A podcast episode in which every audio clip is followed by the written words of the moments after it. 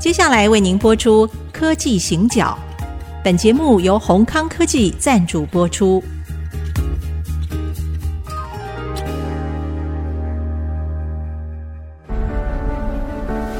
从区域情势、产业变迁到文化体验，娓娓道来全球供应链的故事。欢迎收听《科技行脚》。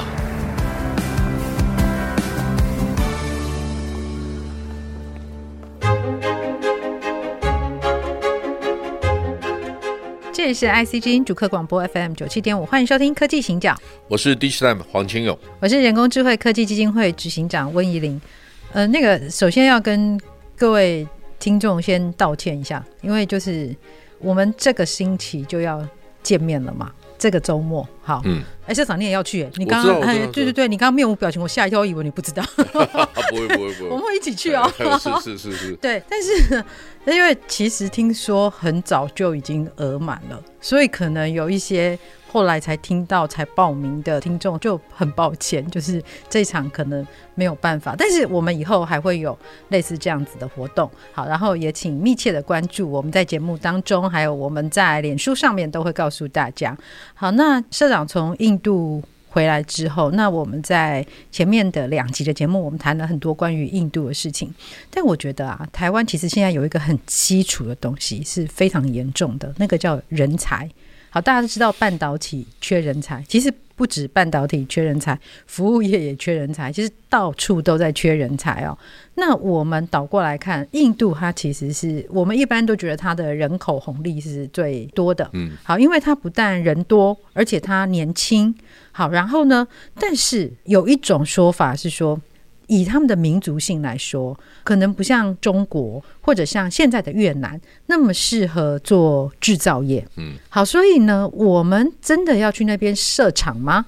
好，这件事情是不是要考虑一下？其实我们有看很多这样的说法，哈，也有很多这样子的数据。那不晓得说，这个当然是在过去的经验，我们这样看到。那未来呢？我们要怎么样来看这件事情？其实啊，我在跟露露谈这个题目的前五分钟。我结束一个线上的会议，会议的对象是印度二十七年前电脑工会的理事长。哦，OK，好，这个人叫 Gopal Srinivasan，跟我同年。嗯，啊，他在三十六岁的时候就担任印度电脑制造商协会的理事长。哦，所以印度是个大国家，是是，所以这个人的背景当然不太一样了哈。对，我跟他是很多年的朋友，私交非常好的朋友。嗯嗯。他也经常带他家人到台湾来，好，那每次我们都一起吃饭啊。我到印度去都会找他，嗯，然后他刚才在问我，台湾跟印度之间在人才交流上面还可以做什么事情？哦，是，他也正好他 在谈人才的问题，我们就谈到二十年前了。大家还记得二十年前有个东南亚海啸吗？不记得，那时候年纪有点小，再小那个时候你也应该有记忆力。好，有啦，有记得记得，呃，也是很大的灾难，是是。然后呢，二十年前的事情，说我拿出来跟大家分享一下。是我们政府啊，也准备了一笔钱，要捐助给印度。嗯哼。那政府有一位部长就问我，他说：“金勇，你有什么建议没有？”那是二十年前的事情。嗯。我说啊，我们台湾终究会面对人才不足的问题，最好的方法就是透过，例如了哈，工研院或者是。清华大学的自强基金会啊，我知道。好，他们有能力做培训嘛？嗯，好，如果能够有机会到印度钦奈设立一个培训中心，科技人才培训好了送台湾，那我们可以增加一些印度的人才。哦，是是。然后第二个，我们不是给人家现金，是给人家钓竿。对，就是说我们教人家怎么做这个事情。是。那这个事情部长也觉得有道理。嗯。所以部长就给我一个 budget，他说你在这个范围里面去谈。我说好，我来试试。对，就我跟刚才这位朋友，他因为他是青睐当地的 local king，哦，他是在地的大哥。我就问他，我说这个事情有没有可能？他很高兴。嗯，他说我马上问问我们部长，如果他同意的话，这个事情我们就可以进行了。对，就对方的回应是 yes，谢谢你们，好，非常感谢台湾。结果台湾这边听说是有一位非常高层的人反对，他说这样趁人之危。啊，就是人家国家危难的时候，去把人家人才挖过来，他的想法是这样的。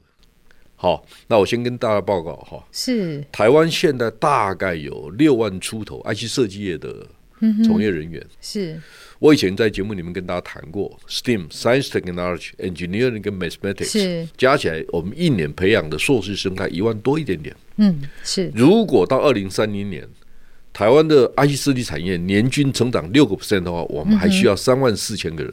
好，那问题来了，我们人从哪里来？是，这是第一个问题。第二个问题就是说，我们 always 都要这样想：如果我们建立一个人才的培训中心，我们留不住外国人，那是我们的问题。嗯哼，我们为什么不去解决问题？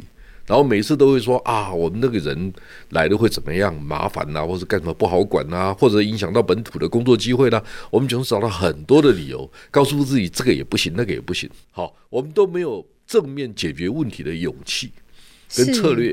是，是好。我以前都开玩笑，我说以前大陆偷渡客跑到台湾，都是关哪里？关在宜兰的静茹啊。嗯嗯。那你为什么不在宜兰设计另外一个静茹，就专门培训外国工程师？你你不可以这样哦。我不是叫静茹 哈，但是我的意思是说，如果我们有一个很好的培训计划，是让国外来的工程师，也许从德国来的，也许从意大利，嗯、也许从东欧来的，立陶宛这些国家都可以啊，只要到台湾来。我保证你三到六个月受完培训以后，他们都喜欢台湾。那个方法为什么不去想一想？哎、欸，其实啊，像现在，因为我可能以前在节目里面透露很多，就是大家都知道我是正大的嘛，我是念新闻的。对，其实我还有另外一个母校叫台科大，我在里面念管研所。其实啊，我们学校里面很多很多的外籍生、欸，哎，台科大很多，非常多。多对，然后我告诉你哈，我以前还跟那个现在内政部长，就以前的基隆市长林右昌。那个基隆我很熟，因为我太太基隆人，对，所以基隆常去。嗯嗯嗯，我就跟林右昌说，挪威有一个城市叫 Bergen，Bergen 的地形很像基隆，是。但我跟他说，我太太哈很聪明，他会把我在 Bergen 旅行的所有路线，通过公共交通工具，我们没有搭计程车，我觉得出门不要搭计程车，是，你就是去体验不同生活，生活，你用 Metro 用其他的手段来解决嘛。然后我就跟他说，哎，我跟你结婚认识也快四十年了，嗯。我在基隆从来没有搭过公共交通工具，因为永远不知道下一班什么时候会来。四十年了，其实台湾很多地方是啊，都这样子嘛，对不对？然后你为什么不去想象一下，嗯，基隆用什么方法可以达到 Bergen 的那种程度效率？是，其实就是说，我们其实问题是很明确的，我们只要聚焦在这个问题上不愿意去想各种。那我我就说，我就跟他就说，哎，你知道吗？非洲出来的矿产三分之二去了中国大陆。第二个，中国大陆掌握了一半以上的承揽权，那我们可以开始想象一下，东亚的所有重要的港口、一线港口可能还活得下去。嗯嗯、对，那二线的基隆呢？以后、嗯、基隆，你知道三分之一的 GDP 是靠基隆港哎、欸。哦，好、哦，那问题来了，以后基隆港不 work，嗯，你知道林右昌怎么跟我说？嗯，他说：“哎呀，台北港已经超越基隆港了。啊 ”我我说：“哦，这我还真不知道。”但我告诉他，我就跟他讲说：“你看，要不要开始想象一下，把基隆港哦重新改造一下？嗯，第一个，基隆的小吃都蛮好吃的，这是真的，这是真的。他们很少地雷，对，下雨嘛，都天天在家学做饭，菜做的挺好的。这是这样吗？好，那我觉得到基隆去的很多人还是喜欢小吃，那你就给他这个环境嘛。好，我说你把基隆港想象成为一个跑马场好了，嗯，椭圆形的，对。那第一圈呢？就是第一层嘛，你把它设计成三层，对，好，第一层就就这个吧，好，就就还是小吃，小吃，好，第二层呢，你要不要开始想象一下，我们来连接苏比克湾、越南的金兰湾，嗯，好，槟城，二线的东南亚的城市，东协的城市，甚至包括韩国、日本，嗯，好，比如说福冈或者是那个鹿儿岛，这是二线的港口，长期等等，哈，可不可以连接起来做电子商务？海运的船呢、啊，不要用大船，嗯、用中型的船，因为我们距离比较近。对，好，这些都是可能。这是第二种，第三种呢？你要不要想象一下，让内陆国家的人，科技人才，把人才培训中心设在基隆港的第三层看台？嗯、他说。你为什么这样想？我说，哎，内陆的国家很多人没看过太平洋，是啊，真的，真的。他们很多人没看过太平洋啊。我们是随时可以。是啊，你如果让他们天天看太平洋，他们可能很很爱你啊。哎，你为什么不去这样想呢？我说假设了哈，当然国家的政策需要很多的布局跟准备哦，我也不能说我讲的都对哈，但我只是说，我们可不可以用更多的创意来形塑全世界科技人才对台湾的喜爱？这件事情，如果我们有后台，我们有后 back end 的整理策略更明确，那新竹园区的人才就不予匮乏。是这样，是我们台积电、联电、然后科都需要的嘛？不是这样子吗？对，其实大家都需要。是啊，第二个，我就跟我这个印度朋友讲，他说：“你们叫你们政府来说服我们政府啊，把新竹园区变成财团法人啊，我们就到新竹，我们到印度设了一个设了一个新竹园区、钦奈分区、Bangalore 分区、德里分区、诺伊达分区，我们搞五个分区，每一个分区只要两万人到三万人就好了。好，嗯，所以为什么呢？你刚才我们刚才谈到这个问题，印度的工厂适合十万人以上吗？好。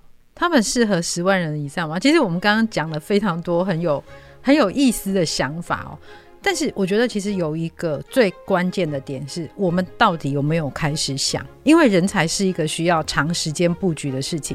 因为刚刚社长一开始就讲，二十年前其实我们就在讲人才的事了嘛。对对，那实际上彼得·杜拉克他可能更早。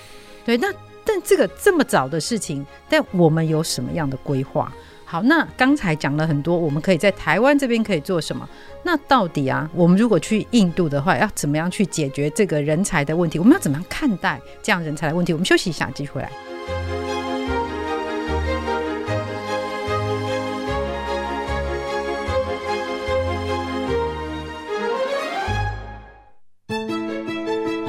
迎回到科技行脚，我是温依玲，我是黄清勇。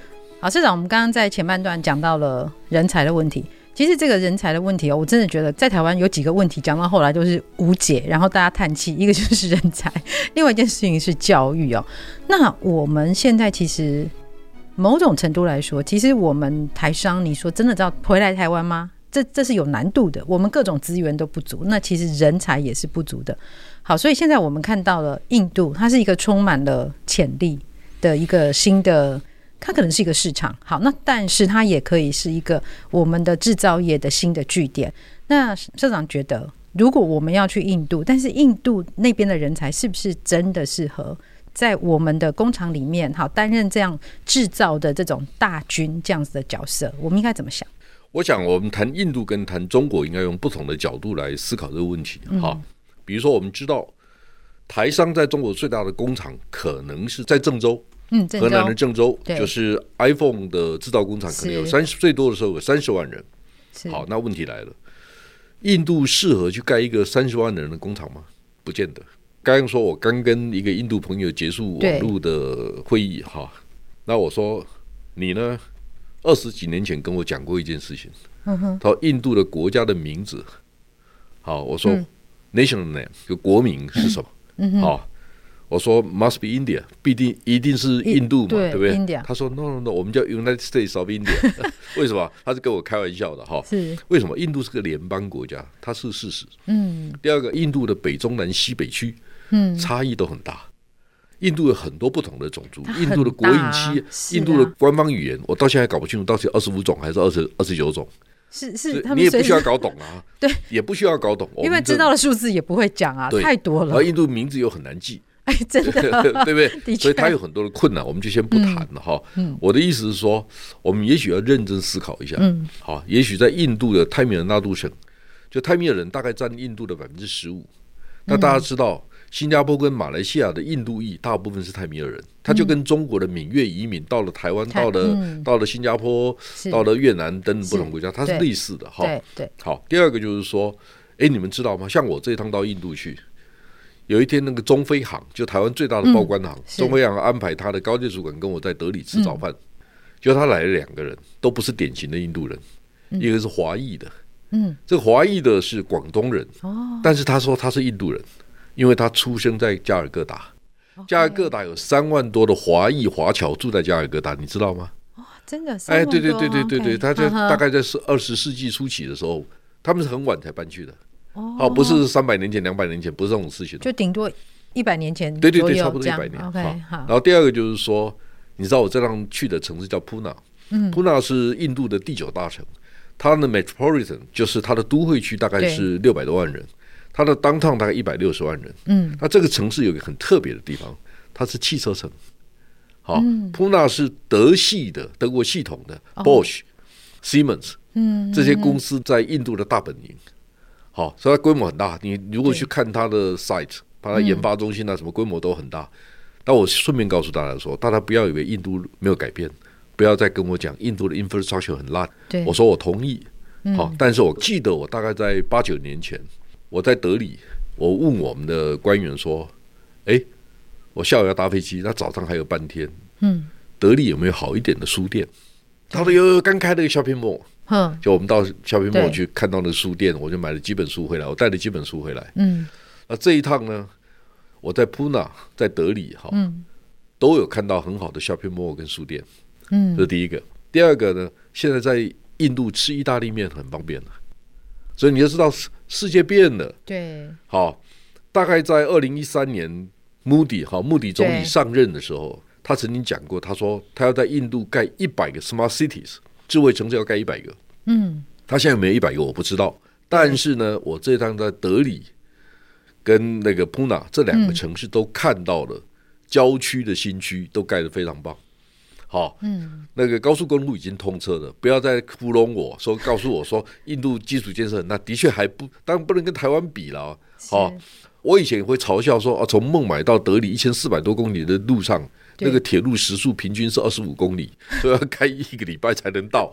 好，所以你觉得不可思议，但是它是事实，那是过去的事实。是，那如果你最近几年没有到印度去，然后就随便评论印度，这个对印度人也不公平。是，好，那我扯远了，我刚才讲说。如果我们的红海在郑州的工厂可以三十万人，三十万，好，那我们开始要想象一下，就是说，我们台湾的制造大厂这一次如果布局印度的话，第一种，我可能所有的工厂不要超过两万人，嗯，但是我我是考虑三到五个工厂，为什么？为什么？因为印度印度不是一个，坦白讲，他们很多地方的部长，就是说地方的就州长，州长会派人到中央去当部长，因为州长的势力更大。哇，好，所以它是地方，看起来是联邦制的地方分权，你明白吗？Local King，哎，Local King，因为我这个族就泰米尔人是我，我我是大哥，嗯嗯，那我就有能力去影响中央政府的联邦政府、联合政府。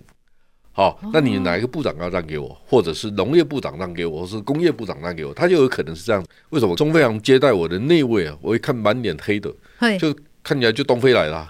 我说你是非洲来的吗？嗯，好，他说你要这样想也可以，但是我是印度出生的，因为我说我懂我懂。以前我去孟买的时候，我就见过这样的人。我在餐厅的经理就是全黑的，嗯，就皮肤就很黑那种黑，是不是不是印度的？对对对，不是印度那种黑，就是东非的黑。是，所以我就问他，因为那时候我已经问过了，他说我我我是本地的，他说我们有一个族是这种。你也知道，那个吉普赛人是从印度。就是流浪到全世界去嘛，哈，没关系，这个都是过去历史或者文化传承也繁衍的过程，人种繁衍的过程，哈。那我现在为什么跟跟大家讲这个事情呢？我在普纳的时候啊，普纳离孟买大概一百六十公里而已，不远，对，好不远，好。重点是什么？大家知道吗？印度独立的时候，哪一个主贡献最大？你知道吗？波斯人，伊朗的波斯人啊，在四百年前。就慢慢慢往南移，因为靠海洋嘛，靠大航海时代啊，就一路这样慢慢走啊。是，就有一批人到了孟买来，就这一批人呢，在英国殖民时代成为最早的翻译的买办。哦，好，那这一批人印度要独立的时候，他们认为印度应该要独立，为什么？好，当然讲了很多理由。所以他们比较白一些些吗？是是是，好，然后你可以看到他们那边有先教徒。啊，是先教拜火教，对对对对，就是那个有有有。金庸小说里面的明教、景教啊，或者是就大概是。所以你现在在孟买还可以找到那个塔塔，就是你知道印度那个大集团啊，塔塔就是拜火教的系统啊。哦，好，然后那个普纳这个地方呢，我在普纳街上走的时候，我就看到第一个仙教的教堂，嗯，好，第二个伊朗人开的理发厅。都有啊。哦。哦，所以非常多元呢，我们真的看到，就是说你如果把诶，孟买附近当成一个区是好。第二个，你把古吉拉，就是那个那个亚美达巴德，那个是那个穆迪以前的根据地嘛？对，他是以前的州长嘛。但是你知道吗？古吉拉这个省哈，它有一个特色，它很像中国的江苏跟浙江，它最繁荣，文化水平最高，但是它出现一个大问题，你知道什么问题吗？因为它在巴基斯坦的边界。它是印巴边界，所以里面呢就有印度人、巴基斯坦人的问题，嗯，回教徒跟印度教徒的问题，哈，所以每个地方有它各自的问题，但是他们也活下来了嘛，哈，就是说，如果你把古吉拉当一个区域，好，那么也许估计到设一个设一个据点，所以不要到十万人，对对对，一万人也可以，两万人也可以哈。你要差异化，根据你的策略，根据你客户，假设是苹果叫我们去印度设厂，那我们要了解苹果在印度二十九个州，它每一个州的布局，哈，东部、西部、北部、南部各自的结构是什么？它获利、它的市场占有率，如果你有这样的结构，那你就比较容易去决定说我的规模怎么怎么设计，这是第一种。第二种呢，以前。坦白讲，台湾的品牌要进入中国大陆非常的困难，嗯，它有很多理由，我想大家都懂，我就不说了哈。那你到印度去呢？你有两种可能，第一种就是说，诶，你帮苹果 HP Dell 代工，代工，这是第一种。第二种就是说，你有机会，印度有八十几家独角兽的公司，印度有四大电信电信公司，印度有五大。软体外包公司，他们都是 billion，他们都是几十亿美金起跳的哈，所以他们不是小公司。那你跟他们打交道呢，有没有可能就我帮你帮你代工也有可能啊？或者我们 joint venture，嗯啊，或者我们一起干半导体有没有可能？都有可能。对，所以每一个公司找到不同的策略去服务你的客户，嗯，那我都跟印度人讲，你们找台湾人就对了。好。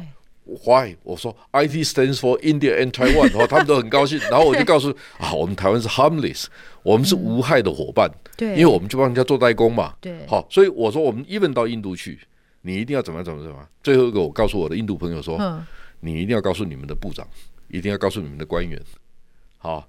台湾人可以少赚点钱，但是一定要赚钱，因为我们这种小公司养不起你那个大国家，所以你如果不让我赚钱，我就不要去，因为不需要去嘛，对对，对不对？好，所以大家从中间 compromise，、我说你们印度政府哈，如果不补贴印度本土的公司，嗯、我给你保证，你们活不下来。是，好，因为大全世界的大环境是这样子，所以你必须这样子哈。那你补贴你补贴你自己的，但是留一点利润的空间给台商，要不然我们就不要去。是啊，连美国都在补贴，所以其实我们在今天从人才的问题谈到的是一个一个新的视野，视野跟事事业的运营模式，对，然后新的布局，对，所以其实我们已经谈了三次的印度，我觉得每一次我们都可以谈到很多新的想法，印度。真的比我们大很多，然后也比我们多元化很多。好，所以我觉得或许我们可以有一个比较新的思维，对，去想象一个新的可能性。好，那这些事情呢，我想它决定的都不是这个一两年的事情，而是可能未来的十年、二十年，是一个比较长的布局。好，今天非常谢谢社长，那我们在这边先告一段落，谢谢大家，再见。本节目由宏康科技赞助播出。电子产品的医疗中心提供各种分析诊断，是您最佳的研发伙伴，The best R&D partner。